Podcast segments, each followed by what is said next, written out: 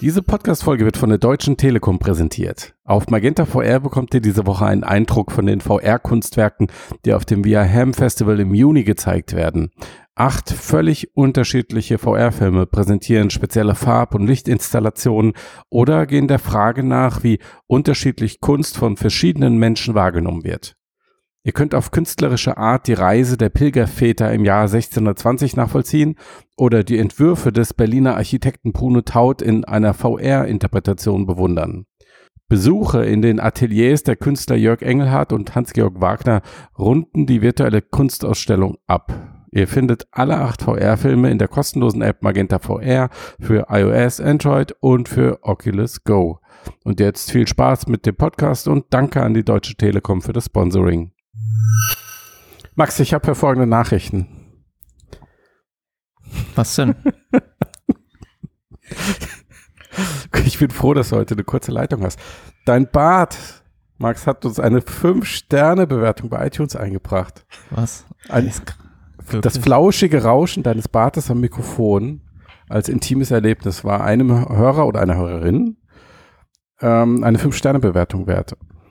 Und um ehrlich zu sein, ich dachte mir, wenn du das mit deinem Bart schaffst, dann bin ich auch mal gespannt, ob das auch mit meinem Bart klappt.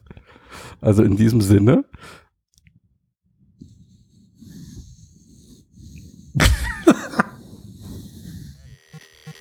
so, schauen wir mal. Ist, vielleicht musst du da mal den Popschutz abnehmen. Meinst du? Jetzt möchtest du darauf eine 5-Sterne-Bewertung. Ja. Einverstanden.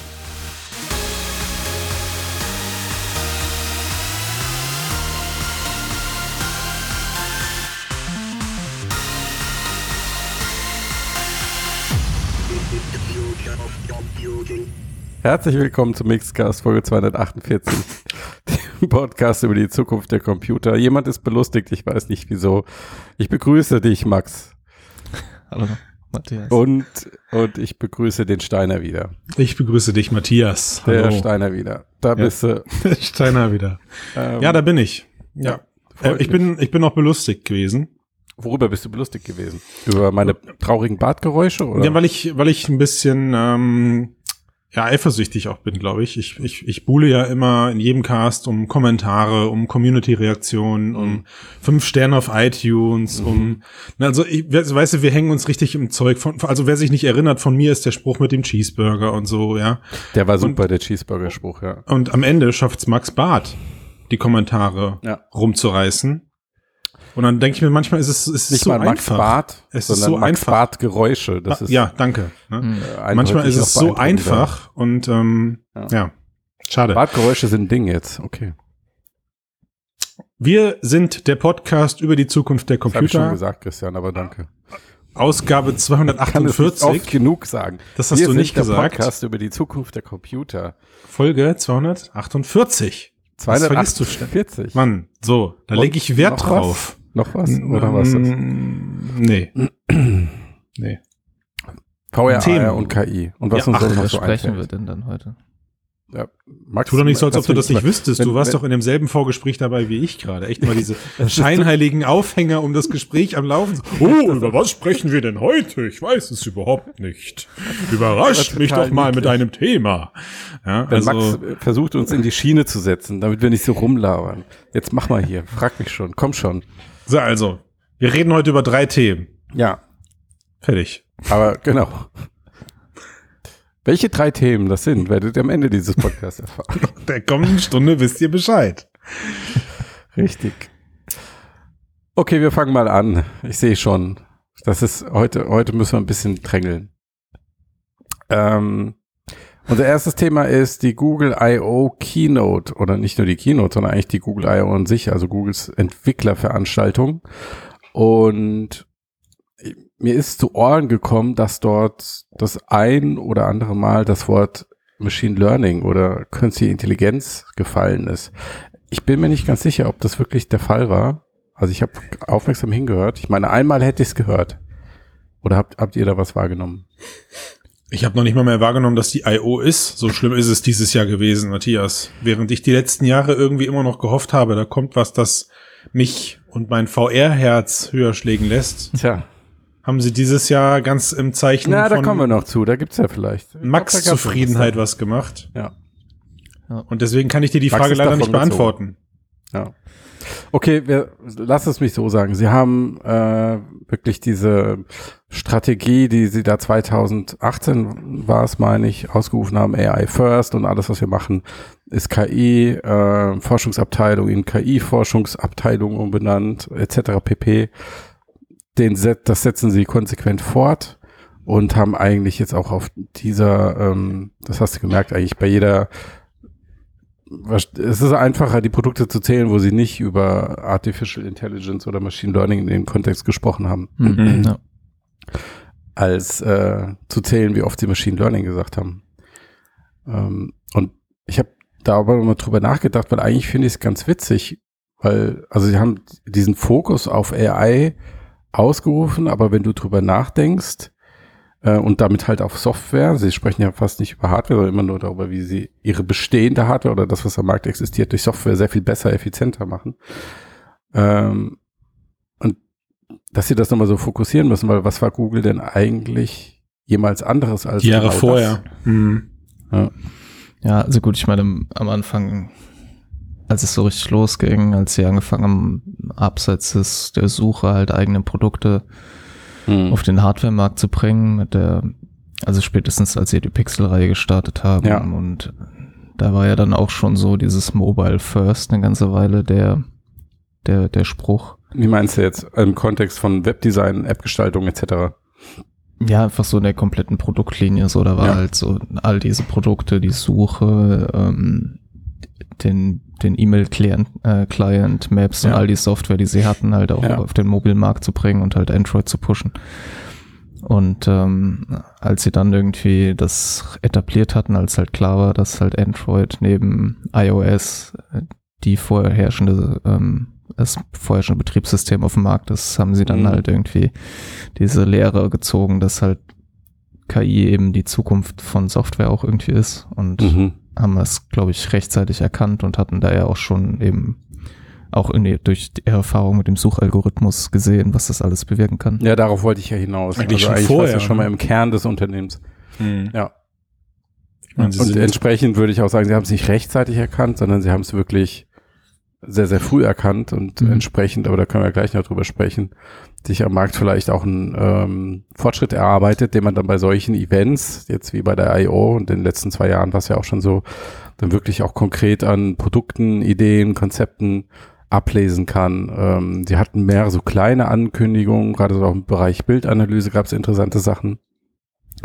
Ähm, also zu, zum Beispiel so eine äh, K- Bildanalyse-KI für Google Fotos, die sich dann, wenn du mehrere ähnliche Fotos einer Szene machst, guckt sich das eine Bild an und das andere, was hat sich zwischen den beiden Bildern verändert. Also meinetwegen ein Kind, das seine Hand von äh, ähm, oben nach unten bewegt, also auf dem einen Bild hat es oben, auf der anderen unten. Und dann kann diese KI automatisch die Bilder extrapolieren, die zwischen diesen beiden Bildern liegen müssten, also schätzen, um daraus dann ein kurzes Video zu erstellen. Mhm. Das ist irgendwie ganz interessant, aber auch ganz witzig. Oder nicht ganz witzig, aber ein bisschen creepy, wenn man sich überlegt, dass du dann am Ende dein Smartphone voller Videos hast mit Szenen, mit Szenen, die Die du nie gedreht total hast. echt und glaubwürdig aussehen, die aber nie passiert Krass. sind. Ja, krass. Aber es ist ja letztlich nur eine Schätzung, was ist zwischen A und B passiert, aber das ist nie wirklich passiert. Interpoliertes Videomaterial. Eine immer mal wieder aufkommende Diskussion bei uns.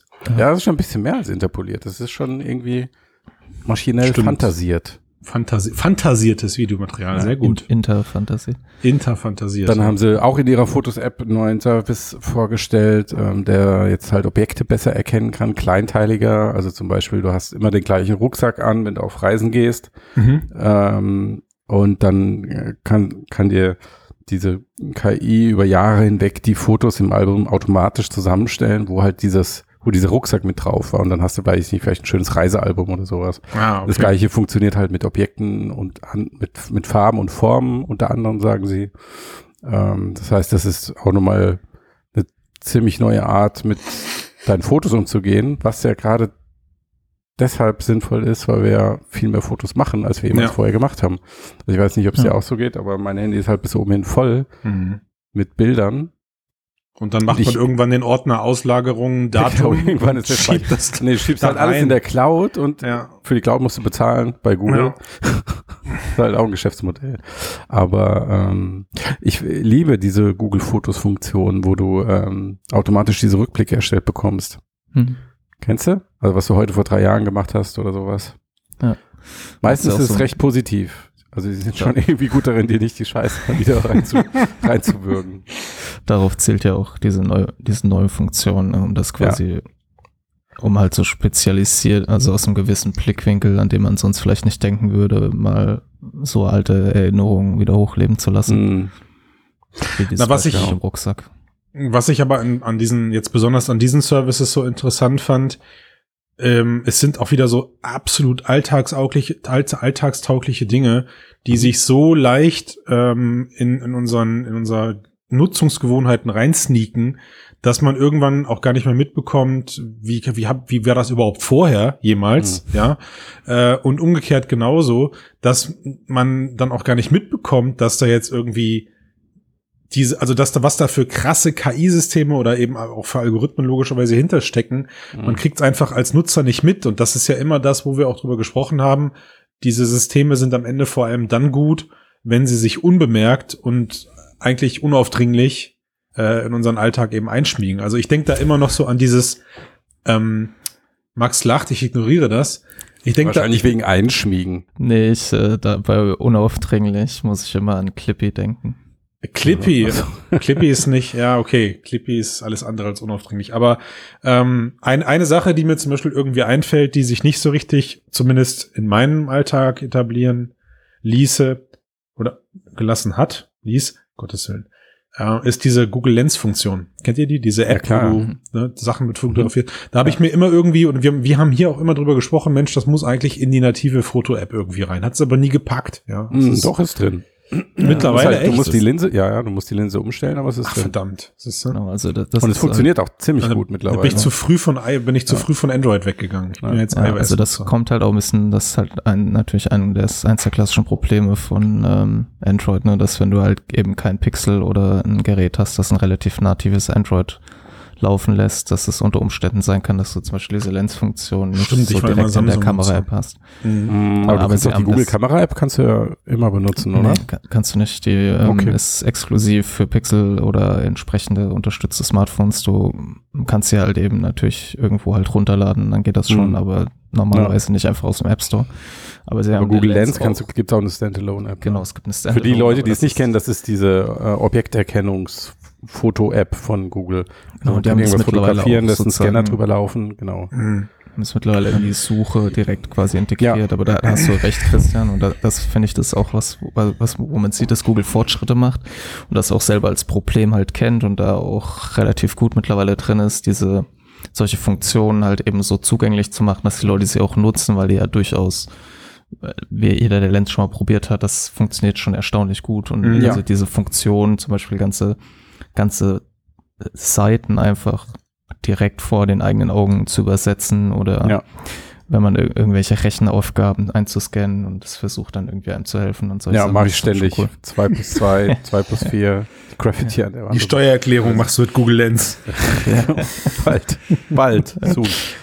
Ähm, nee, aber ich, ja, aber ich finde, da, hat Google schon ganz schöne Fortschritte gemacht, oder? Also ich meine jetzt, keine Ahnung, Ja. mein Handy aktiviert irgendwie automatische Untertitelung und dann ähm, hast du wirklich fast fehlerfrei, kriegst du dann Telefonate mitgeschrieben, ähm, dann natürlich alles, was mit Fotografie zu tun hat, ne? Ich meine, Mhm. die verbauen seit Jahren die Immer gleiche noch. Fotohardware Ja. äh, in ihren Smartphones, aber sie wird permanent besser und ist ja auch in diesen ganzen Toplisten etc. ziemlich weit oben. Also produziert gute Ergebnisse. Auch da steckt im Endeffekt KI dahinter. Und magische Software. Also, das meinst Ja. du mit dem KI-System, ja. Ja. Nein, das ist noch was anderes. Das ist, das wird, Magic äh, Software nennen sie das ja immer, ja. Das wird heimlich. Äh, Da ist jemand da und malt das nach, jedes Mal. genau. Outgesourced. Naja. Klone von Okay, aber dann lass, lass doch mal über die zwei KI-Highlight-Ankündigungen sprechen, die es auf der äh, I.O. 2021 gab, nämlich zwei KI-Systeme, die sich, ähm, ja, ich sag mal, vor allen Dingen positiv auf die Suche auswirken könnten langfristig oder jetzt im Falle ähm, des ersten Systems namens Lambda auch auf die Art und Weise einfach, wie wir mit Computern interagieren, nämlich in dem Fall unterhalten. Also was sie im Endeffekt da gezeigt mhm. haben, ist eine Dialog-KI, die einfach deutlich besser sein soll als das, was der Assistant im Moment kann oder sowas wie Alexa. Ja. Genau, also Lambda heißt das und es steht für Language Model for Dialogue Applications. Ja, danke für diese Klarstellung. Jemand, der jetzt an Half-Life 3 gedacht hat, wird leider enttäuscht. ja, ja soweit wir wissen, ist es keine Ankündigung für Half-Life 3. Ja. Ähm, aber die Noch äh, im, nicht. Ja, im Prinzip ist es äh, es ist ein System, das jetzt nicht vollkommen neu ist. Also es gab da einen Vorgänger, das hieß Mina. Ja. Das wurde Anfang 2020 gezeigt und konnte schon relativ gut Dialoge führen und ein Nachfolger von dem Mina hat später auch zusammen mit einer anderen Text- oder Sprachsoftware von Microsoft einen relativ fortgeschrittenen Text-Benchmark geknackt. Mhm. Ähm, und im Prinzip ist es ähnlich wie OpenAI GPT-3 oder andere Systeme, Transformer-basierte künstliche Intelligenz, die mhm. halt mit jeder Menge Textdaten darauf trainiert wurde, halt äh, Wörter vorherzusagen. Ja, wer sich, äh, wer genau wissen will, was Transformer sind, der hört unsere hm, Jahresrückblicksfolge, glaube ich, an, ne? Mhm. Genau, Teil 2. Ja.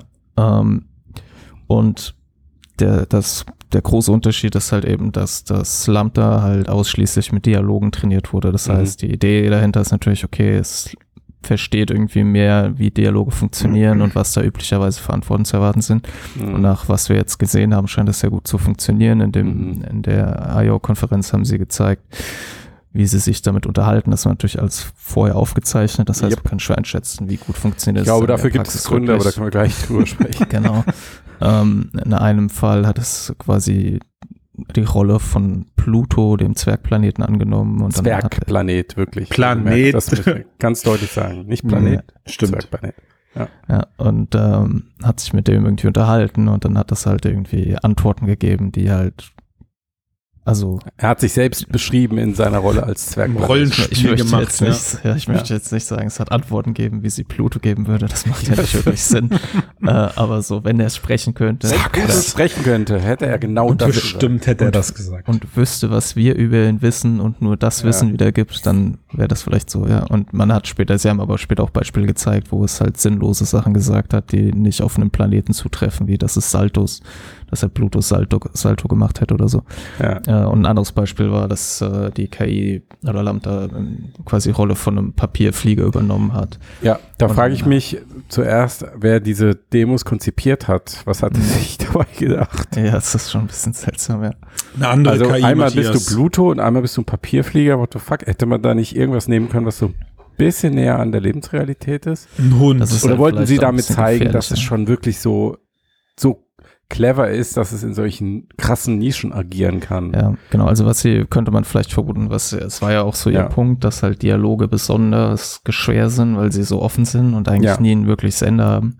Ja. Und das, wenn man natürlich sehr exotische Beispiele rausgreift, wie hier, das ist ja, wenn jetzt der Christian zum Beispiel sagen würde, er wäre eine, ein Taschenrechner, dann könnte, könnten wir uns jetzt zwei Stunden, drei Stunden, acht Stunden nur darüber unterhalten und er könnte nie aufhören, er müsste nie aufhören, diese Rolle einzunehmen. Und ein KI-System mhm. ist natürlich extrem anfällig dafür, dann halt unterbrochen richtig schlimme Fehler zu machen. Mhm. Und äh, weil das natürlich sich in die Rolle von etwas zu versetzen, heißt ja auch, dass ich sozusagen mich auf das Wissen beschränke, dass wir über dieses System haben und dass ich so ein mhm. bisschen verstehe, welche Funktion hat dieses Gerät in unserer Lebenswelt und so oder dieser Planet oder was auch immer. Und also du brauchst ein gewisses Kontextwissen, wofür dann wiederum genau. diese Transformer-Architektur eigentlich genau, was ja die Stärke ist.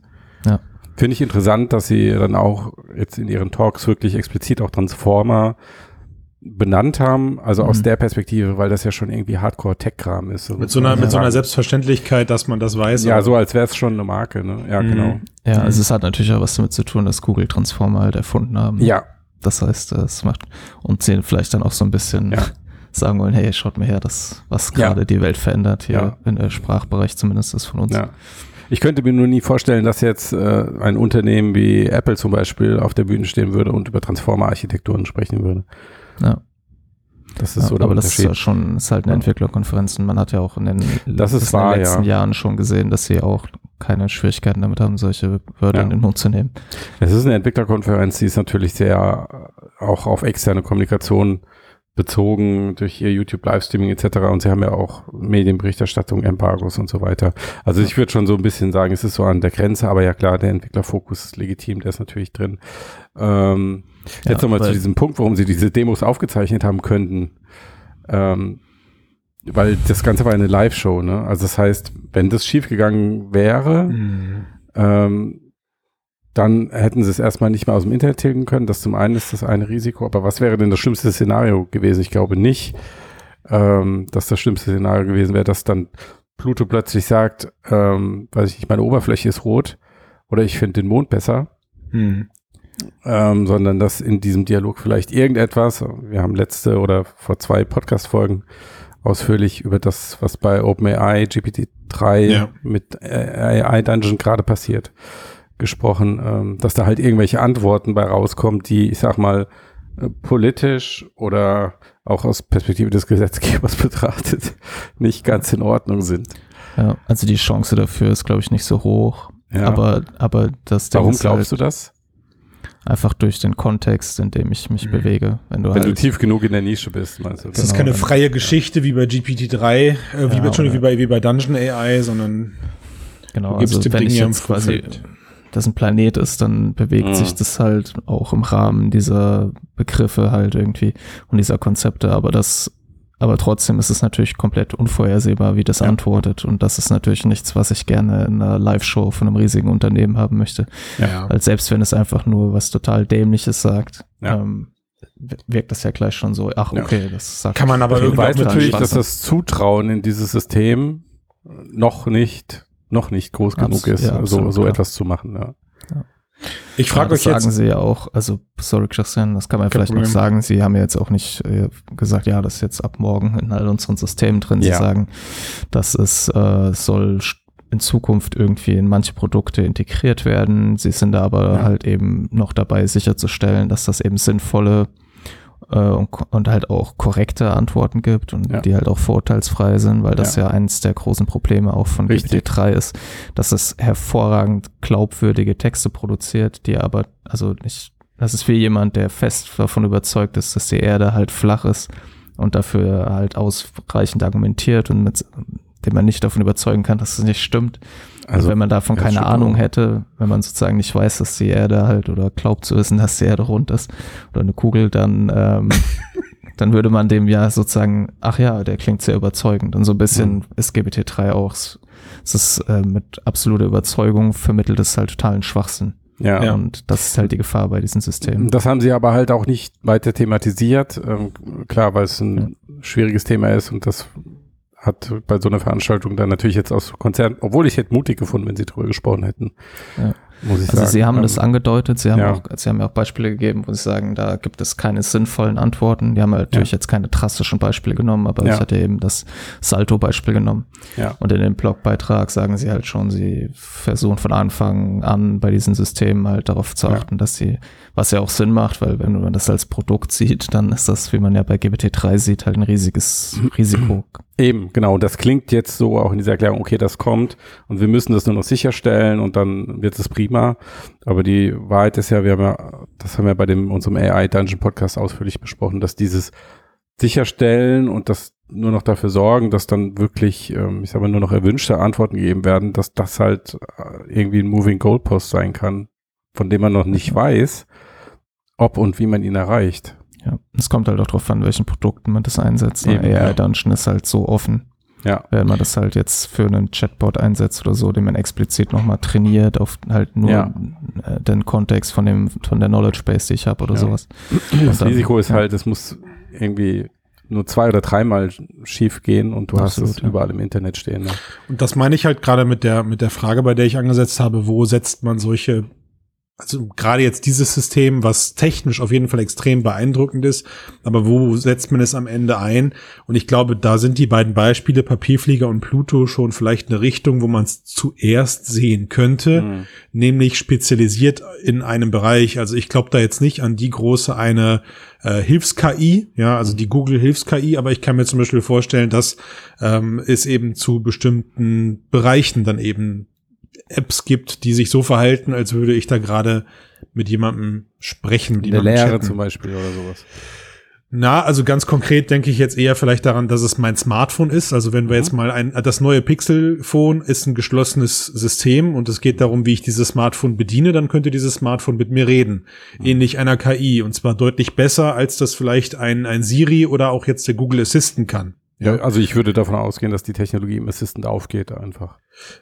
Irgendwo wird sie das tun, ja. Ja. Aber, aber ich glaube, du kriegst in dem Assistant nicht mit, wann das System dann wie umswitcht, könnte ich mir vorstellen. Nee, das, ja, es wird einfach Teil davon. Also die Antworten vom Assistant wären einfach besser. Ja, Würde ich also ich denke, es wird halt, könnte man so gewissen Subroutinen oder sowas Mhm. anfangen, halt Ja. zuerst einzu, einzuschleusen. Aber klar, es wird sehr interessant, wie Google mit diesem Problem umgeht und was sie da für ein Produkt draus machen. Aber ähm, es ist relativ deutlich, dass sie halt an einer, sowas wie ihren Assistenten eben nochmal verbessern wollen. Und zwar, Ja. wenn so ein System halt irgendwie vernünftig funktioniert, wäre das ein, nochmal ein ganz schöner, krasser Sprung auch in der Ja. Qualität. Was ich mega interessant fände, wäre, wenn solche Systeme dann auch vom Nutzer trainierbar wären. Also keine Ahnung, du gibst ihm dann, ähm, also hier sind wir jetzt auf Dialoge optimiert, aber du Mhm. gibst ihm meinetwegen ein Buch rein und dann Mhm. kannst du ihm Fragen zu dem Buch ähm, stellen ähm, und das Mhm. äh, beantwortet dir diese Fragen, solche Geschichten. Oder du beauftragst ihn mit einer Internetrecherche zu einer bestimmten Menge Text, die gescannt wird und dann kannst du hinterher diese Recherche abfragen. Also ich meine das vollkommen ernst, wenn ich sage, ich kann mir schon vorstellen, dass eines der Ziele von Google ist, dass dein Smartphone einen Charakter besitzt irgendwann. Ja, also dass dein Smartphone eine Persönlichkeit für dich wird, was deine Vorlieben kennt, was dir Antworten gibt, die die zu dir passen Ja. und dass dieses Smartphone irgendwann ein Gerät ist, mit dem du auf dem Tisch liegend sprichst. Ja. Ja. Vielleicht erstmal nur schreibst. Ja, aber, aber jetzt sind es rudimentäre Befehle und du weißt Ja. ganz genau, wie du diese ausführen musst. Ja, Ja. Es wird flexibler auf jeden Fall. Genau. Und da kann deine ich- ganzen persönlichen Daten hat Google ja eh schon. Also Richtig. die Personalisierung dürfte leicht fallen. Ja. Nee, das sehe ich auch. Dann gab es ja noch eine zweite Ankündigung, ähm, und zwar Mom, also jetzt nicht, nicht die Mutti, aber so geschrieben. Äh, Googles war Multimodal Unified Model. Ähm, auch wieder Transformer-basierte KI-Architektur, aber halt multimodal trainiert in diesem Fall, also sowohl mit Text, Bild und Videodateien. Ähm, OpenAI hatte da einen relativ aufmerksamkeitsstarken Aufschlag vor ein paar Monaten zuerst, haben wir auch hier im Cast ausführlich drüber gesprochen, mit DALI und Clip, also so einer ähm, KI-System, das sowohl mit Wort und Bild trainiert wurde und deswegen ähm, man kann dem System dann zum Beispiel ein Wort sagen und es kann ein Bild dazu generieren. Das ist die Idee dahinter. Ähm, und jetzt hat Google das ein eigenes System vorgestellt in dieser Bauart. Ähm, und was sagen wir dazu? Ja, also da war ja auch so, sie haben im Prinzip, wenn man sich das so anschaut, ist das etwas, wo, was noch in einem früheren Entwicklungsstadium ist als jetzt Lambda. Mhm. Ähm, und sie aber schon so ein bisschen an die Wand geworfen haben, was das für ihr Kerngeschäft Suche halt machen könnte. Sie, Ja. sie sagen halt, okay, wenn ich die, weil das System sozusagen ja nicht nur theoretisch Bilder generieren kann, sondern eine der großen Stärken ist auch, dass ich, wenn ich ein System multimodal trainiere, Mhm. dass es eben auch in diesen verschiedenen Modalitäten suchen kann und zwar halt von der einen Modalität in die andere. Also ich kann eine Textfrage stellen und kann da Bilder oder Videos anhand dieser Suchbegriffe durchsuchen. Mhm. Ich kann aber auch halt nach, na, wie jetzt schon, ich kann ja auch bei Google Bilder Rückwärtssuche machen oder sowas. Hm. Aber dass es dann quasi in dem Bild auch noch erkennt, was es eigentlich für ein Objekt ist und versucht dann sozusagen Texte dafür zu suchen. Und sie haben da dieses Beispiel des äh, Bergsteigers oder Bergste Bergsteigerin, die halt irgendwie einen nächsten Trip plant, im nächsten Herbst auf irgendeinem anderen Berg. Und dann halt Fuji. fragt, genau, und Der sagt halt, erste ey, auf den Mount Adams und der zweite geht auf den Mount Fuji. Genau, und dann ist halt die Frage, ja, ich habe jetzt hier diesen Mount Adams bestiegen und im nächsten Herbst möchte ich dann den Fuji besteigen und soll ich mich da irgendwie anders drauf vorbereiten? Und dann soll halt dieses äh, MAM-System irgendwie verstehen, okay, weil es eben mit so vielen unterschiedlichen Daten trainiert wurde, dass sozusagen einmal natürlich dann eben Bilder dieser verschiedenen äh, Berge zeigt, es versteht halt diesen ungefähr gleich hoch, das heißt, da ändert sich nichts, aber es versteht halt irgendwie das Vorbereiten, sich beziehen kann auf verschiedene Sachen wie persönliche Fitness oder halt auch Mhm. meine Ausrüstung, die ich mitnehme. Und es checkt dann, okay, im Herbst ist halt dort Regenseason und deswegen solltest du irgendwie eine Regenjacke mitnehmen. Ja. Und dann kann ich noch irgendwie ein Bild meiner Wanderschuhe hochladen und sagen, sind die denn okay für den Trip? Und dann soll es irgendwie so sein, ja, ist vollkommen okay für den Trip und hier ist noch eine Liste mit weiteren Ausrüstungsgegenständen. Die Ich wollte so gerade sagen, so. ja, ist okay, wird es wahrscheinlich in den meisten Fällen nicht sagen, sondern nein, aber ich kann dir welche zeigen, die du kaufen kannst. Nee, und ähm, so halt quasi so ein Verständnis von, von Objekten halt sowohl in Text und als, als auch Bildsprache. Und dann Ja. kann man dann, haben sie noch so vorher schon, bevor sie da näher drauf eingegangen sind, hatte, ja, haben sie schon so angedeutet, okay, es könnte halt auch irgendwie so sein, dass ich, wenn ich eine Route plane von A nach B und sage hier, ich möchte jetzt gerne nach B und ich möchte jetzt hier die Scenic Route mit möglichst Mhm. viel Küste oder möglichst schönen Bergaussichten oder sowas und dann kann es quasi anhand, weil es halt versteht, was das ist und halt dann, Mhm. wenn man das kombiniert mit Höhendaten Ja. oder mit Bildern, die Leute und Street View und alles mögliche, theoretisch kann ich in so ein multimodales Modell eben alles reinstecken und Ja. verknüpft es und kann dadurch die Suche halt Ja. deutlich verbessern und ja. Okay, das heißt eigentlich zusammengefasst, wir haben im KI-Bereich einen Fortschritt bei der Kontexttechnologie, also Transformer. Und gleichzeitig haben wir den Fortschritt, dass ähm, immer größere neuronale Netze mit immer mehr Daten trainiert werden können. Und diese dann halt wegen dem Kontext, wegen der besseren Kontexttechnologie besser verarbeiten und in Services ummünzen können. Und das ist sowas wie MAM oder auch ähm, die Dialog-KI sind dann Ergebnisse daraus. Ja. Und sie haben eben halt auch die entsprechende Hardware dafür. Sie haben auch eine neue, Ja. neue Variante ihres TPU-Chips angekündigt und so. Und ja. Was ich mich frage ist, ähm, wer fragt eine Google-KI, wie, wie er sich auf den Berg, welcher Bergsteiger fragt eine Google-KI, ähm, wie er den Mount Fuji besteigt? Mm, Das schon, das ist zum einen interessant, aber also anders, anders gedacht, ich kenne ich kenne ein ähnliches Problem, nämlich wenn Wochenende ist, was macht man? Wo fährt man hin? Gerade zur jetzigen Zeit irgendwie, ja. Ich Ja. habe zwei Kinder hier zu Hause und man kann dann nicht mehr in der Bude hocken. Und da sind solche, da sind solche Systeme natürlich schon interessant. Aktuell geht man auf irgendwelche äh, Reisetrips-Seiten oder so, aber wenn ich so einer KI demnächst sagen möchte, okay, ich möchte gerne ins Grüne und nicht länger als eine Stunde fahren, Hm. äh, schlag mir was vor, ja, ähm, oder wo ich es mit verbunden habe, als ich mir die News durchgelesen habe, war, okay, ich, ich komme so langsam meiner KI näher, der ich einfach nur sagen kann, okay, ich habe folgende Dinge im Kühlschrank, was kann ich heute kochen? ja, oder ähm, vielleicht werde ich Ähm, ich bin dann interessiert, wenn sie es auch kocht. ja einverstanden. äh, das sind so Ein also Kochroboter. schon coole coole Ansätze. man, ja, man sollte das halt, finde ich, was man da halt nicht vergessen darf, ist auch irgendwie, dass Google natürlich damit auch weiter sein Projekt vorantreibt, die Inhalte, die es quasi im Netz halt findet, halt auch direkt verfügbar zu machen. Und direkt Was zu verwerten und vor allen Dingen in eigene Services umzusetzen. Genau. Ne? Das darf man nicht heißt- vergessen. Genau, das heißt nämlich auch, dass sozusagen, wenn du jetzt nach deinen Trip-Zielen suchst, Hm. ist halt die vielleicht halt scraped aus irgendwelchen Webseiten, wo diese Inhalte verfügbar Nicht sind. sogar und- vielleicht, sondern mit ziemlicher Sicherheit. Ja. ver, ver, ja, jetzt im Fall von Moment Matthias war schon halt. da. Und dann halt noch verbindet mit irgendwelchen zusätzlichen Daten und dann halt am Ende durch das multimodale Training irgendwie eine bessere Information liefert als die Webseite, die darauf spezialisiert ist in dem Moment. Ja. Plus aber trotzdem deren Inhalte verarbeitet. Und Ja. dann ist halt noch die Frage, ist das nachvollziehbar, dass diese Inhalte genutzt wurden?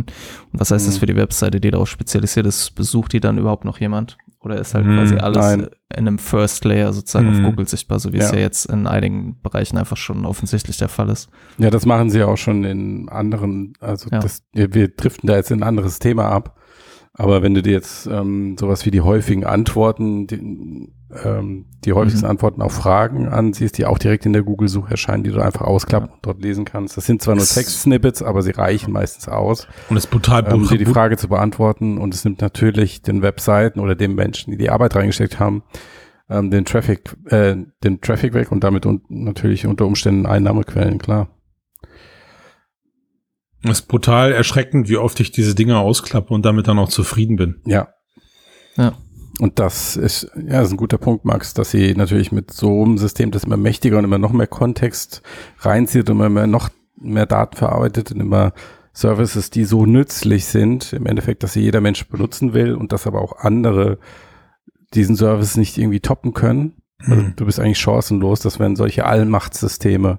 Hm. Ähm, und dann, klar, ist auch Damit hast du auch so ein was hat das bisschen- für wirtschaftliche Konsequenzen? Wie geht man damit um? Geht man damit überhaupt um? Das kann das halt, bestimmen? dass die, was man aber jetzt halt auch nicht, ja, man muss dann auch überlegen, okay, das Ziel von Mhm. so einem System ist ja jetzt auch nicht, nicht nur, dass sozusagen ich vorhandene Inhalte einfach quasi oben irgendwie anders digital präsentiere, damit die Leute Mhm. nicht mehr auf diese Webseite gehen, Mhm.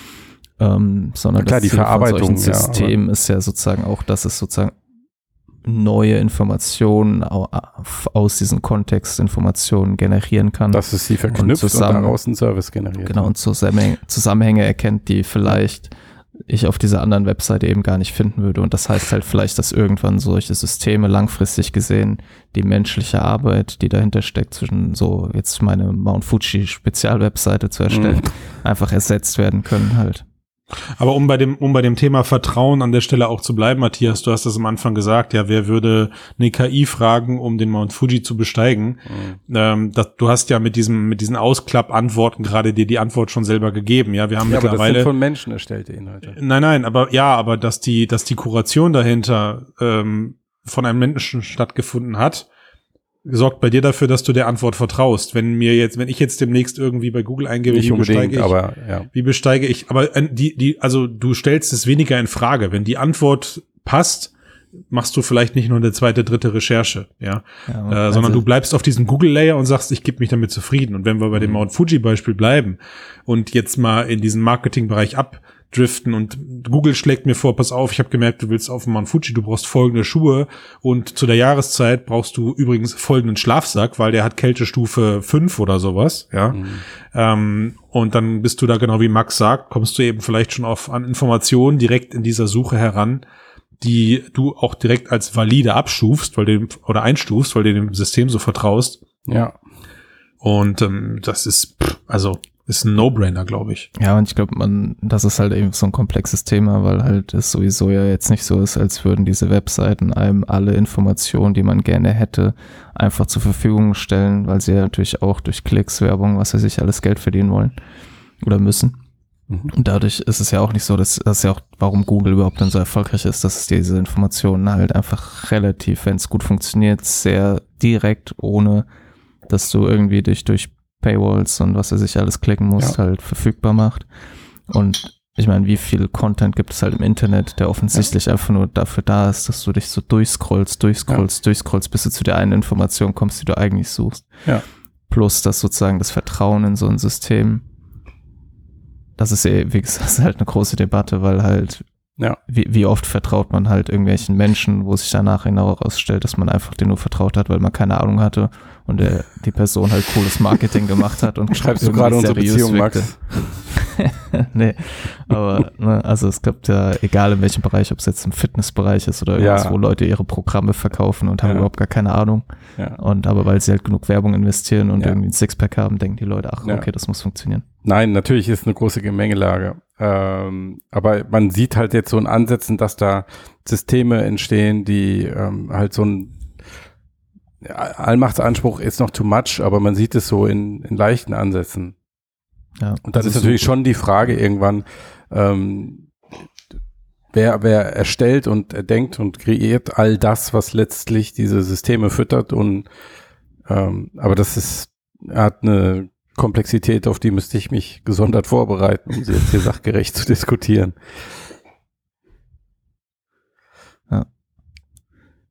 Ich sehe, du stimmst also mir zu. Ich, ich denke, ja, ich denke halt, dass also Mom passt halt einfach in das, was Google bisher gemacht hat, perfekt rein. Es wird halt Ja, das, ja. die Google-Webseite-Suche halt weiter Ja. verändern. Das wird visuell anders aussehen. Ja. Ähm, es wird immer weniger dazu führen, dass ich mich wirklich in die Tiefen des Internets wagen muss, Ja. um Informationen zu finden. Und Ja. es wird auch unter Umständen dazu führen, dass so, das ist ja auch das Interessante jetzt bei Lambda oder auch bei Mom, dass er ja sozusagen Google nicht der einzige Player in diesem Spiel ist, Mhm. sondern äh, OpenAI zum Beispiel ja auch sowas hat.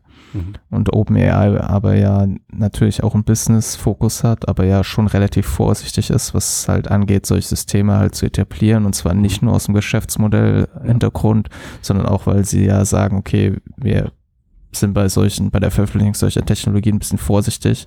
Ethisch meinst du jetzt oder was, ja? Ja, und die Frage ist halt Google, ne, hat man ja gesehen, was, wie die mit Ethik so ein bisschen umgehen, wenn es ihnen nicht mehr passt. Und die Frage ist halt so, ja. ne, werden die diese Vorsicht was mit solchen passiert? Systemen walten lassen halt. Ja, und äh, ich glaube nicht, dass das jetzt zum ja. KI-Umsturz führt, aber die Auswirkungen, die sowas halt eben auf viele, äh, ja. Ist halt das ganze Web-Ökosystem hängt ja sowieso so stark von Google ab, dass das halt große Auswirkungen das haben. Das ist crazy, ja. Ähm, Okay, schauen wir mal, was draus wird. Wir erinnern uns ja auch an die gleiche Stelle 2019, meine ich. Ähm, da haben sie auch mit sehr viel Aufmerksamkeit Duplex enthüllt, also auch diese Dialog-Telefon-KI. Mann, das, was sind wir abgegangen? Ja, ähm, es kommt ja auch langsam an. Es hat, es kommt ja auch langsam an. Es ist auch mhm. immer noch eine geile Technologie. Es hat halt alles noch ein bisschen länger gedauert und absolut war, glaube ich, auch für Google problematischer, als sie es vielleicht damals antizipiert haben. Sie hat, das hat man ja auch damals erlebt. Sie haben einige Dinge, wie zum Beispiel die Proteste, die hinterher aufgekommen sind, ähm, von wegen muss sich halt als Maschine zu erkennen geben. Die hatten sie überhaupt nicht auf dem Schirm. Ja. Mhm. Oder sie haben so schon auf dem Schirm gehabt und dann gedacht, egal, wir gehen trotzdem erstmal raus. Okay, genau, ja. Das und gucken, kann man auch sagen, sie hatten es nicht auf dem Schirm, wenn sie es ja. so krass unterschätzt haben. Ja.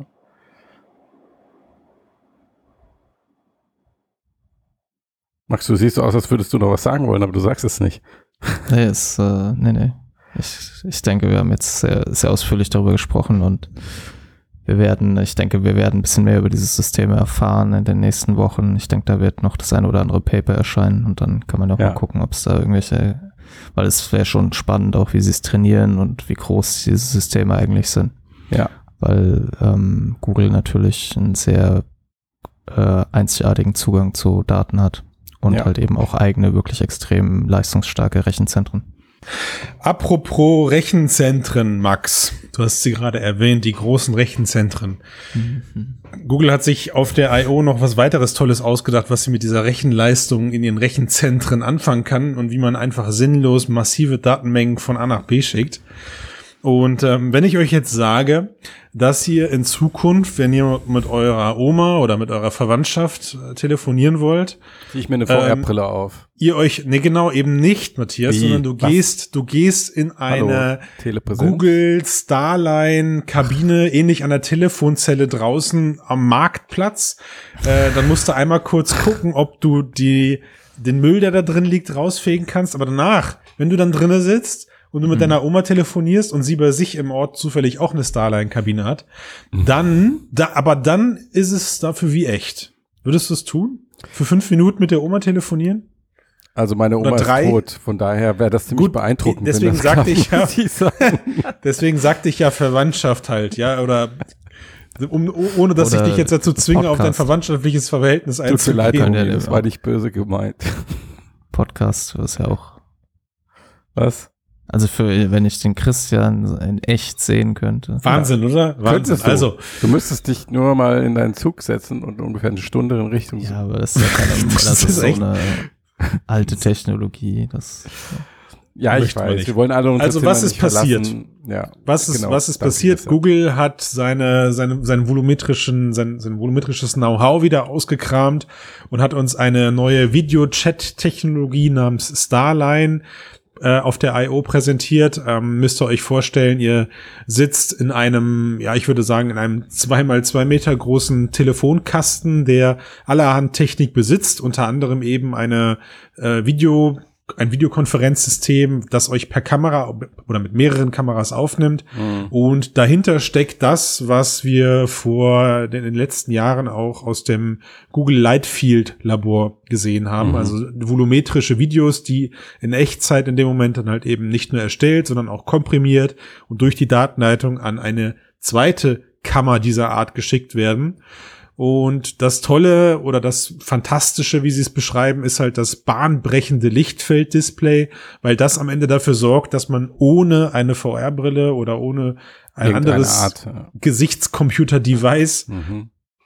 auf die Person gegenüber guckt und das Gefühl eben entsteht, als sieht es aus wie echt. Weil du halt wirklich so ein richtiges 3D-Bild vor dir hast und dann Genau. Und du dich man selber natürlich auch bewegen kannst. Ne? Also das, das Schöne Ja. an diesen Lichtfeld-Display ist ja, dass du auch so, so du hast so einen kleinen Bewegungsradius von links nach rechts, äh, wo sich dann eben auch dann die Perspektive zu dem Charakter gegenüber verändert. Ja. Nicht mathematisch, sondern wirklich, weil du vor dir ein volumetrisches Bild in einem Display abgebildet bekommst. Mhm. Ja, also diese Wunschvision ist, dass es so wäre, als würde es sich einfach durch eine Fensterscheibe beobachten, also dir Ja. gegenüberstehen. Genau. Ja. Und wir wissen nicht genau, wie dieses äh, Lichtfeld jetzt oder dieses Lichtfeld-Display jetzt funktioniert, aber wenn man sich so ein bisschen mit der Technologie befasst und ähm, sich diese Kabine anguckt, wie Google sie gebaut hat, kriegt man ungefähr eine Ahnung davon. Also die Leute sitzen direkt hinter einem neutralen Hintergrund. Sie sitzen ungefähr, ja, ich würde sagen so 20, 30 Zentimeter davon entfernt, damit man auch auf diesem grauen Hintergrund einen Schatten hat und das gleiche Bild sieht man eben über, also sieht man gegenüber. Und genau das sind so die Effekte, die dann auch diesen volumetrischen Effekt sehr verstärken. Ich selber beschreibe das immer äh, mit diesen Lichtfeld-Displays, die es jetzt mittlerweile auch zum, zu kaufen gibt. Ähm, von Looking Glass, so heißt das Mhm. Unternehmen. Ich warte Das noch auf meine zwei. Ich wollte gerade sagen.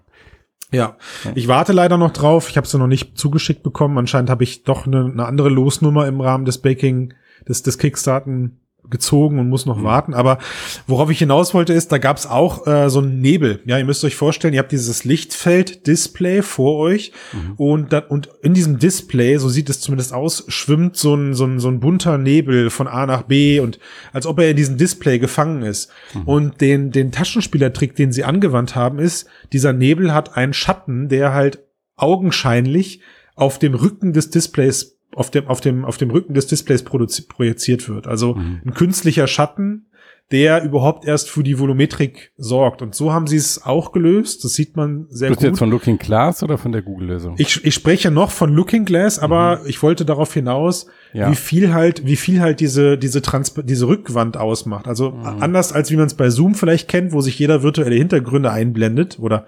Videokonferenzportalen kennt, Mhm. arbeitet dieses Lichtfeld, diese Lichtfeldkammer meiner Meinung nach eben ganz gezielt mit dieser Rückwand, auf die dein Schatten fällt. Mhm. Die ganze Belichtung ist perfekt eingestellt. Und ich meine, Google macht ja auch kein Geheimnis daraus, dass das Ding aktuell noch extrem, wie nennen sie es, customized, also und spezialisiert danke, ist, genau. Es spezialisiert. Das war das Wort, was ich gesucht habe. Ja, es gibt ein paar dieser Kabinen, die sie in Google-Büros benutzen, wo sie auch sagen, sie haben einige tausend Teststunden drauf und sie wollen es Ja. jetzt in diesem Jahr auch noch in Unternehmen bringen. Das heißt, es ist nicht mehr ähm, ganz Labortechnologie, also schon praxiseinsatztauglich in einem experimentellen Kontext.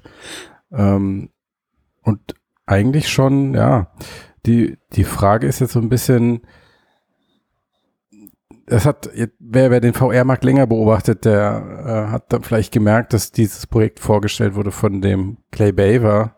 Mhm. Clay Baver ist äh, der Google VR und AR-Chef, also der gleiche Mensch, der jetzt ähm, 2016 dann zum Beispiel Daydream VR enthüllt hat. Also diese, wer sich noch erinnert, die Älteren unter uns, Mhm. diese Smartphone VR-Brille, ja. Und auch damals war ja schon irgendwie das Thema, okay, ähm, war bei Google nicht so krass, wie wie es bei Facebook und Mark Zuckerberg ist, aber klar, VR irgendwie nicht als Gaming oder rein Entertainment-Technologie, sondern vor allen Dingen auch für die Kommunikation und um Menschen zu vernetzen, um sie näher zusammenzubringen. Und ähm, dass sie jetzt so lange still waren in dem Bereich, jetzt diese Technologie vorstellen Mhm. und dazu Mhm. gleichzeitig sagen, okay, du kannst das benutzen, ohne dass du explizit betonen und dass du eine Brille dabei aufsetzen musst Ja. und auch sagen, okay, wir sind der Meinung, das ist, das ist die Technologie für persönliche Kommunikation.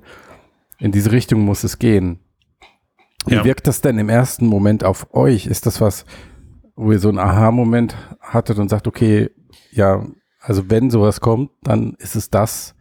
Oder seid ihr da eher so auf der Zuckerberg-Linie und sagt, okay, nee, hier super realistische Avatare hatten wir ja auch in, vor zwei, drei Podcast-Folgen. Und dann Max, mit der VR-Brille. du oder soll ich anfangen? Ähm, ich fange mal an. Ich äh, habe das ja eben schon am Anfang, bevor wir aufgenommen haben, äh, erzählt. Ich erzähle es nochmal, weil ja da niemand zugehört hat und es auch meiner Meinung nach nicht die angemessene Aufmerksamkeit bekommen hat, die es verdient hätte. Ich habe dir voll zugehört, Max. Mein allererster Eindruck, als ich das gesehen habe. Ich Mhm. habe mich super daran erinnert, an, Mhm. ähm, an 2001 Odyssey im Weltall. Da gibt es Mhm. relativ am Anfang eine Szene, wo einer der Hauptcharaktere ähm, auf dem Weg zum Mond ist und irgendwie auf so einer Zwischenstation landet und dann Mhm. kurz nach Hause telefoniert und der geht da extra in so eine Art Telefonkabine und die sieht eigentlich fast aus wie was hier Google gezeigt hat, ist halt so ein Kasten, in den er sich reinsetzt und ähm, dann telefoniert er über so einen groben 2D pixeligen Bildschirm Mhm. sozusagen mit der irgendeinem Kind auf dem Planeten Erde. Wahrscheinlich ist es sein Hat einen Kind. Zoom-Call, meinst du, mit seinem Kind. Ja, genau, hat quasi Ja. einen Zoom-Call, ja. Und Ach. äh, das war 1969 und das war damals total bahnbrechend und heute guckt man sich das, ist, erstens wirkt es so ein bisschen gezwungen, so wie, ja, die wollen jetzt unbedingt hier noch irgendeine coole neue Technologie zeigen. Hm. Und zweitens aus der heutigen Perspektive ist es natürlich so mega lächerlich, als würde man irgendwie In den extra der Raum zahlt- gehen oder was meinst du? Genau, der zahlt auch noch irgendwie zwei Dollar pro Minute oder so, Mhm. Ja, um dann in irgendeinem so einem extra abgeschirmten Raum sich vor so einen riesigen Kasten zu setzen, damit er halt nach Hause telefonieren kann. Mit Video. Und äh, mit Video, genau. Und das war damals natürlich total bahnbrechend. Das gab es ja in der Form dann auch noch nicht wirklich. Und aber das ist, das sehe ich halt hier ähnlich. Ich meine, das funktioniert halt jetzt so, aber ich glaube halt nicht, dass es am, und es wird auch in einigen Unternehmen so ankommen, Hm. aber das wird nicht das sein, wie es den breiten Markt halt erreicht. Sondern ja, ich also mein, Odyssey im Weltraum kam 68 fairerweise. raus.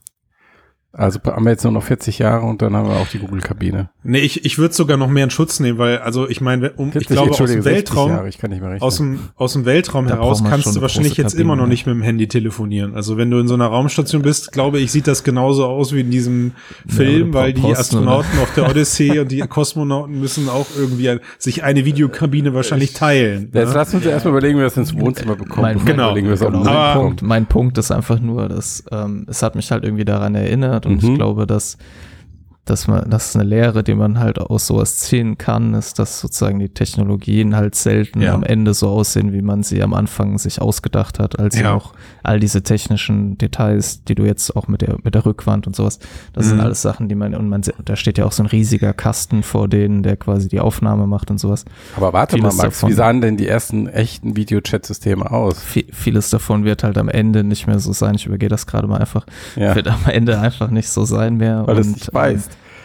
Die, ähm, also, ne, ich meine, und Details, also klar, Ja. Sachen sind so geblieben. Also wir sitzen immer noch vom Bildschirm und gucken Ja. uns an, ja. Und Ja. ähm, die, die Geräte sind halt kleiner geworden, mobiler geworden. Es Ja. ist halt alles ein bisschen anders, ist irgendwie auch halt dadurch, Mhm. dass es mobiler geworden ist, verbreiteter geworden.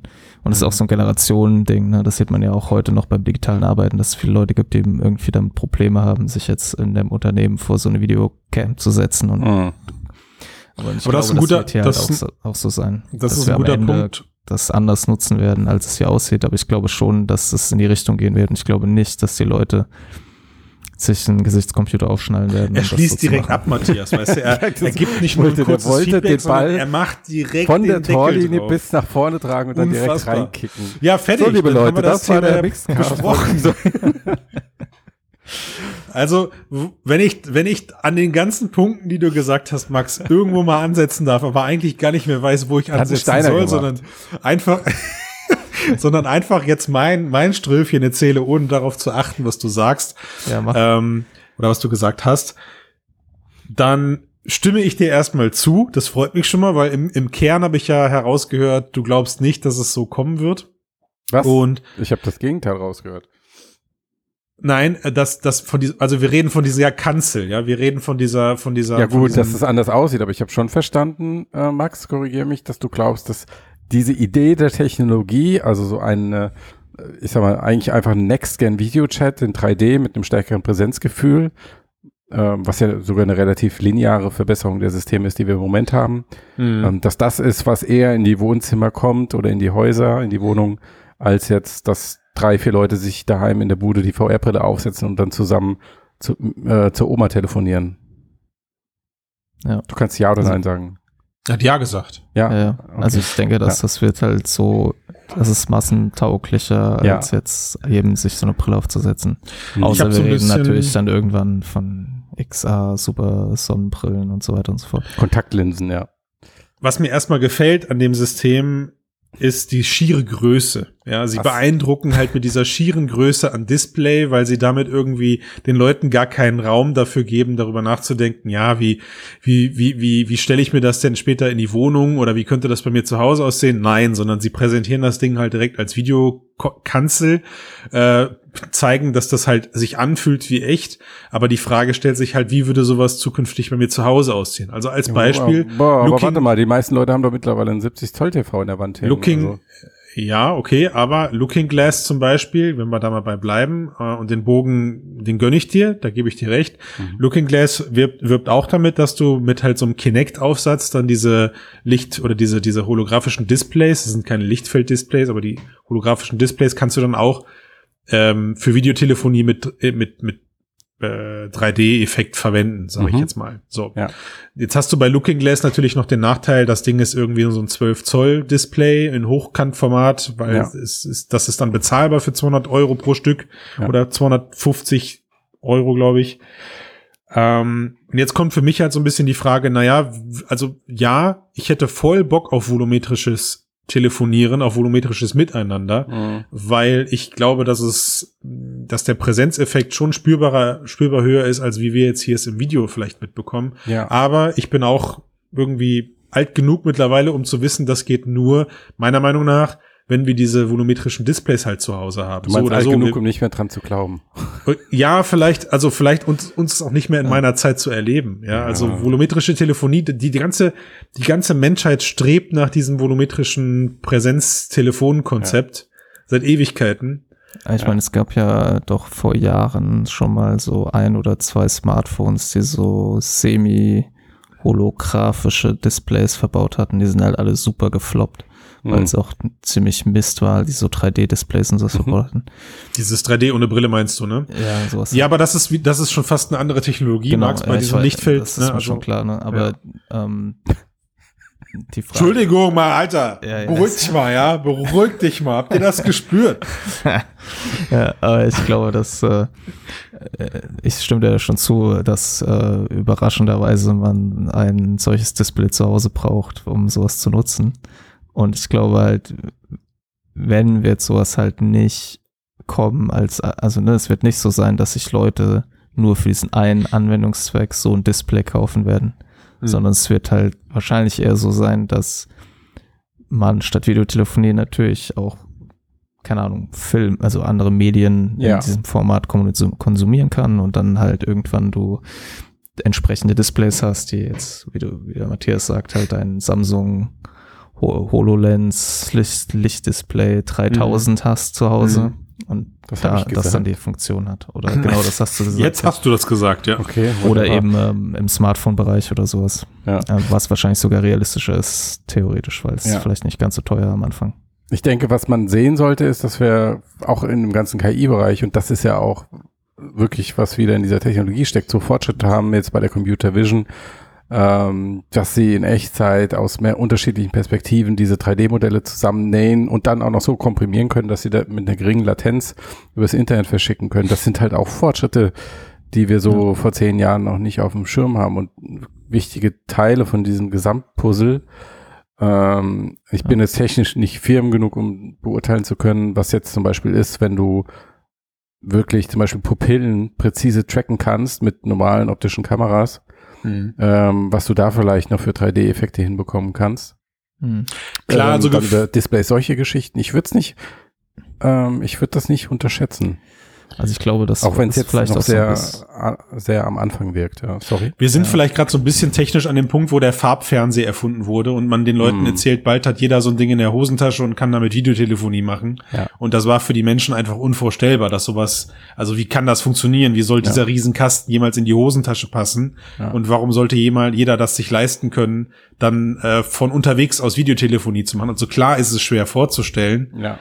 Ähm, bin ich total, bin ich total bei dir. Und ich will jetzt auch nicht damit zum Ausdruck bringen, dass wir das so nicht sehen werden. Aber Mhm.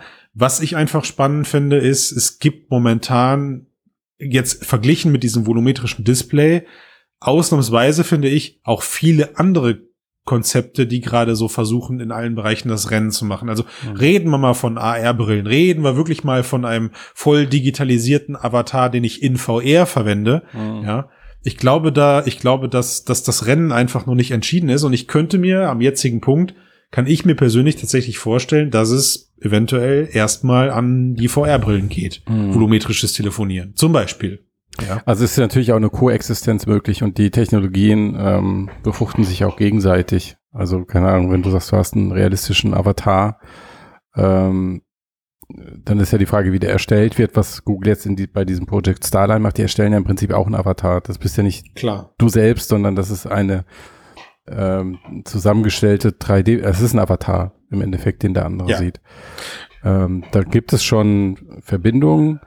Ähm, ich, also wir hocken ja jetzt alle irgendwie seit ähm, über einem Jahr daheim und gucken irgendwie in Videokameras und machen die ganze Zeit ähm, Videotelefonie. Ich glaube, da ist ein Gewohnheitseffekt eingetreten. Das wird sich auch, das wird sich wieder zurückbilden, aber das wird nicht verschwinden. Ich glaube, dass ähm, in diese Technologie weiter investiert werden wird und dass sie besser wird und auch dringend besser werden muss, Hm. weil sie immer noch ziemlich schlecht ist. Hm. Ähm, und ich glaube, dass was jetzt ähm, Google da gezeigt hat, das ist wirklich so die Zukunftsvision, wenn wir diesen linearen Weg ähm, konstant weitergehen und diese Infrastruktur besser aufbauen ähm, und sie auch einfach im Alltag benutzen. Das ist ganz wichtig, weil die meisten benutzen jetzt zum Beispiel VR-Brillen nicht im Alltag, aber sie benutzen halt schon Videotelefonie im Alltag. Das heißt, dieser Schritt dahin, jetzt so ein Google-System zu benutzen, wäre jetzt rein aus, so von der Reibung betrachtet, sehr gering im Vergleich dazu, okay, ich stehe jetzt auf und ziehe mir eine VR-Brille auf und, keine Ahnung, gucke mir einen Avatar an. Aber ich, ich nutze Videotelefonie, wenn ich am Rechner sitze und eine Konferenz habe oder mit Leuten spreche, die ich, wo ich vielleicht gerade produktiv bin. Ich habe aber Ja. irgendwie in, in, in neun von zehn Fällen nutze ich unterwegs, wenn ich mit meinem Smartphone unterwegs bin, keine Videotelefonie. Ja, genau, aber es geht ja auch hier explizit um den, diesen Telepräsenzfall, ne? Also im Sinne Ja. von, wir sitzen verteilt, Ja. leben verteilt, arbeiten verteilt, Ja. ähm, und wir wollen dann wirklich ähm, auch diese Nähe mit, mit Video aus bestimmten Gründen halt einfach haben. Ja. Und ich, Also- also, weil ich weiß nicht, wie es euch geht, aber mich nervt die aktuelle Video-Stream-Konferencing-Technologie total, weil sie halt einfach noch mies ist. Das, habt ihr in der letzten Zeit mal wieder normal telefoniert? Also nicht über Videochat telefoniert? Nee, gar nicht. Also ich habe Ja. sogar festgestellt, dass ich gar nicht mehr spontan angerufen werde und ich Leute auch nicht spontan anrufe, sondern Ja. wir, man verabredet sich eigentlich immer zu gewissen Zeiten zum, zu, zum, zu einem Videotelefonat. Irgendwie. Genau. Aber worauf ich hinaus will, wenn du mal wieder mit jemandem telefonierst, Hm. wirst du merken, wie geil es ist zu telefonieren. Weil die Okay. Stimme von dem anderen so klar ist und weil du keine Latenz drin hast und du dir nicht Dann permanent du die Wort falschen fällst. Systeme. Ja gut, es gibt wahrscheinlich auch schlechte Voice-over-IP, die dann genauso sind. Aber jetzt zumindest, mir ist es, wenn ich jetzt, jetzt telefoniert habe, extrem aufgefallen. Ähm, und ich, ich hoffe, dass diese Systeme in den nächsten Jahren so viel besser werden, dass wir alle irgendwie mit einem Glas, klaren 4K-Bild bei 120 Bildern pro Sekunde ohne Latenz in, in Audio und Video miteinander sprechen. Und allein das wird sich schon viel, viel, viel präsenter anfühlen als die, die Technologie, wie wir sie im Moment haben, wenn du sie im. Alltag benutzt. Und das wird auch, ähm, wa warum das immer so anstrengend ist, diese ganzen Videochats und so weiter, das liegt aus meiner Sicht auch in diesen technischen Problemen. Nicht nur, aber das ist ein guter Teil davon. Ähm, und das alles mal rauszuhaben aus der Gleichung und wirklich astreine Videochats zu haben, das wäre aus meiner Sicht schon ein Riesenfortschritt und würde die Welt voranbringen. Und dann reden wir noch gar nicht über VR-Brillen oder über äh, Siehst du, und deswegen glaube ich nicht, dass ich volumetrische Ja. Videos noch mitbekomme, weil wir im Jahr Ja. 20, 2021 noch über anständige Videochats sprechen. Ja. Das stimmt. Ja, Und während du diesen hinaus gehalten ist, hast- dass das halt der Technologiepfad geht in diese Richtung.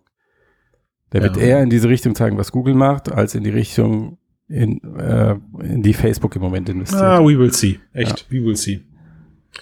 Bin ich, bin ich nicht mehr so der Meinung. Ja. Für mich ist das, für mich ist die VR-Brille als Telepräsenzmedium noch nicht gestorben. Ja. Nee, da gestorben auf keinen Fall. Aber es, also ich glaube, wir sp- oder Max und ich betrachten es durch die Brille Ja. der Alltagstauglichkeit. Aber ich sag dir, also, ja, aber guck mal. Ja. Wenn die, wenn, wenn ich morgens um 8.59 Uhr aufstehe und habe um 9 Uhr mein Videotelefonat und ich weiß, ich kann die VR-Brille aufsetzen und bin als fertig gestriegelter, perfekt gerenderter Avatar zu sehen in dieser ja, Konferenzrunde, entscheide ich mich für diese Brille, weil diese Brille dann nur ein, ein Bruchteil des Platzes und ein, ein, ein also anbietet und mir direkt noch also die Vorteile bietet und mir direkt noch die Vorteile bietet, dass ich aussehen kann, wie ich will Sowohl im positiven ja, wie auch im negativen Sinne. Ich glaube, wir müssen ein bisschen, wie Max das sagen würde, wir müssen ein bisschen vorsichtig sein hier. Weil wir hier, wir sprechen über Skalen. Wir reden nicht von schwarz und weiß und das eine wird passieren und das andere nicht. Es wird ja. beides passieren in unterschiedlichen Ausprägungen. Deswegen, ja, also wirklich mein Blick, den ich darauf richte, ist, ist das so massentauglich wie das Telefon heute? Und dann würde ich sagen, das, was Google gezeigt hat, die Richtung eher ja als die Vorstellung, wir alle sitzen die ganze Zeit mit der VR-Brille äh, auf dem Kopf daheim. Ja, also ne, das kommt dann halt auch wieder darauf an, auf die Technologie und so weiter ja. und so fort und wie die Brille gebaut ist und so. Es kommt ja auch ein bisschen auf den Anwendungsfall an. Also ich kann mit, ne, wir produzieren ja gerade äh, einen Podcast, auch mit Video psst, und psst. Ähm, das ist natürlich geheim, aber ja. wenn wir jetzt mal da unter uns drüber sprechen, finde ich, das, finde ich das ähm, schon, also deutlich besser als nur ein Audio-Podcast irgendwie, aber es hat auch so andere Herausforderungen. Und ich kann mir vorstellen, dass zum Beispiel ähm, mit so, mit so einem ähm, Lichtfelddisplay oder so auch solche Erlebnisse, also so ein Gespräch, auch ein langes Gespräch halt über mehrere Stunden halt viel persönlicher und viel besser möglich sind und halt auch die Qualität der Gespräche halt ein ganz anderes als jetzt über ein klassisches Video und auch halt, als wenn ich quasi die ganze Zeit irgendwie so einen Kasten auf dem Kopf habe, der da runter irgendwie meine Augenbrauen Klar. schwitzen. Ja. ja. Aber ja, deswegen denke ich auch nicht schwarz und weiß. Es ist, äh, es ist eine, eine graduelle Sache. Ja. Ich habe noch nie jemand gehört, der sich darüber beschwert hat, dass seine Augenbrauen schwitzen.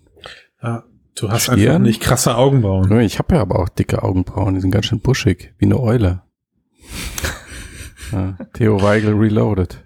Wenn man alle, wenn man übrigens alle 248 Folgen hört, kann man Phantombilder uns, aus uns zeichnen, weil wir uns in jeder, in jeder dieser 248 Folgen immer ein bisschen beschreiben. Warte, ich möchte diesen Podcast mit einem Augenbrauengeräusch beenden. Ob man das hört? Ich glaube nicht. Ich habe es nicht gehört. Ah, ihr unterschätzt meine Augenbraue. Okay, ich, ich pegel den, den Teil einfach bis Maximum hoch. okay. So, äh, auf Steady und Konsens? auf okay, Google die, hat den äh, geilen Scheiß erfunden und na, wir, ähm, wir, sind unterschiedlicher Meinung Konsens, den haben wir. Ich, was? Gesagt, das habe ich überhört. Ja. Ich, ja. ich, ich sehe die VR-Brille als wahrscheinlicher als gut volumetrische Displays. In zehn Jahren werden wir das ausdiskutieren. Aus dem Altersheim heraus mit der VR-Brille. Ja, du. In zehn Jahren, das bin ich noch in der Blüte meines Lebens. Was wir übrigens vergessen haben, ist, dass die I.O. ja mit diesen AI-Plops anfing. Mit der Plop-Opera. Ja, das war wirklich, ja, wie konnten wir das vergessen? das war mit die signifikanteste ja. Wir, wir, waren ja jetzt schon fast in der Abkündigung. Können wir dann nicht einfach in der Abkündigung bleiben und ja. jedem Nein, empfehlen, was Max sich die eigentlich sagen wollte, wir sollten mit, äh, wir sollten mit unserer eigenen Blob-Interpretation diesen Podcast ja. beenden. Ja. Oh, oh, ich wollte oh, das nicht oh, sagen. Es tut mir oh, sehr leid, wenn das so angekommen ist. Was hast du angerichtet, Max? Oh. Wie kriegst du es wieder ausgestellt? Ja, hättet ihr einfach mitgemacht. Wären wir jetzt schon raus aus der Geschichte. Ach so. Dann sind wir es jetzt. Ja. Vielen Dank. Bis Tschüss. dann. Achso, macht ein Steady-Abo bitte. Danke.